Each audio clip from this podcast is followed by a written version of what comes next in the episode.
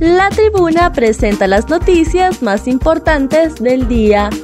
A continuación, le brindamos las cinco noticias más relevantes de este jueves 30 de junio del 2022.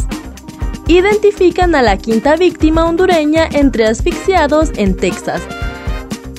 El vicecanciller de Honduras, Antonio García, confirmó este jueves que se logró identificar a la quinta víctima hondureña entre los más de 50 muertos encontrados en un camión en la ciudad de San Antonio, en Texas, en Estados Unidos. Se trata de Yasmín Bueso Núñez, de 37 años de edad, originaria de la ciudad de El Progreso, en el departamento de Lloro, a quien se le encontraron sus documentos personales. García comentó que tuvo que ser él quien se comunicara con los familiares de la joven en Honduras para informarles de la infausto noticia. Es uno de los momentos más duros que he vivido desde que soy vicecanciller, darle esta información a una familia preocupada funcionario se reunirá la tarde de este jueves con el cónsul general de México para que les expliquen de dónde salió la información que había 14 hondureños entre las víctimas, porque de momento solo se pueden confirmar cinco personas de Honduras, aunque no descartan que pueden haber más. Pues Natural niega a Panamá solicitud de extradición del hondureño Rafael Cáceres. En audiencia de presentación de medios de prueba, el juez natural Rolando Argueta negó hoy a Panamá la solicitud de extradición del hondureño Rafael Eduardo Cáceres Soto, de 38 años de edad.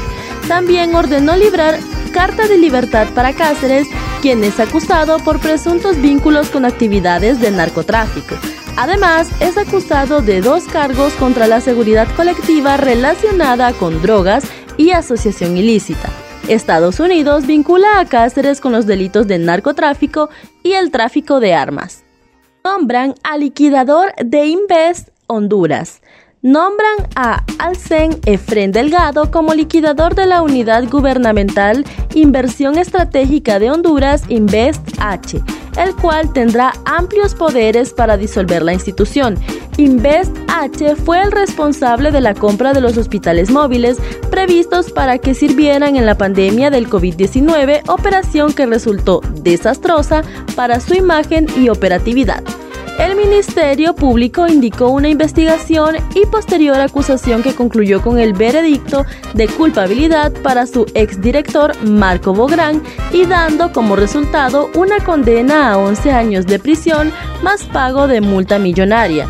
El gobierno de la presidente Xiomara Castro ordenó su liquidación junto a otras 15 instituciones estatales.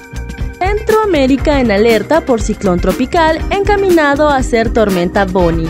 Costa Rica, Nicaragua y Panamá están alerta y han activado sus equipos de socorro ante los efectos del potencial ciclón tropical 2, que se encuentra ya en el suroeste del Mar Caribe y se espera que se fortalezca en su camino hacia Centroamérica hasta convertirse en la tormenta tropical Bonnie. Las autoridades de Nicaragua han informado que tienen listos más de 300 centros de albergues temporales y que están suspendidos de forma indefinida los zarpes en los 11 puertos más importantes del país, tanto en el Caribe como en el Pacífico. A finales del 2020, la costa caribe de Nicaragua fue impactada por los huracanes ETA e IOTA en categorías 4 y 5 respectivamente de la escala Fir Simpson, con apenas 13 días de diferencia, lo que dejó como resultado destrucción y muerte. Aduanas no permitirán ninguna forma de amenazas e intimidaciones, dice Fausto Calix.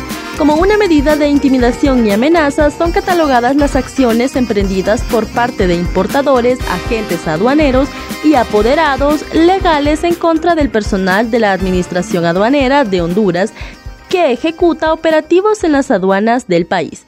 Esta administración, dando cumplimiento a su función principal de controlar y fiscalizar los, las mercancías que ingresan y salen del país, determinar los gravámenes y pago correcto en base a lo declarado, conformó un equipo integrado por expertos en diversas áreas para corroborar y verificar el cumplimiento de la ley. El director ejecutivo de la Administración Aduanera de Honduras, Fausto Calix, informó desde la semana pasada que se han dado inicio operativos en las principales aduanas del país.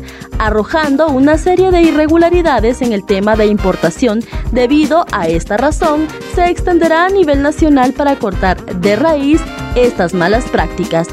Además, informó que de igual forma se está realizando evaluación del personal que labora en los puntos aduaneros. De encontrarse conclusión, colusiones para actuar en contra de la ley, se tomarán las medidas correspondientes.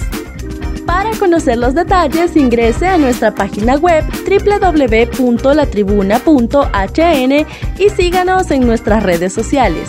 Estas fueron las cinco noticias más importantes de hoy, jueves 30 de junio del 2022. Muchas gracias por su atención.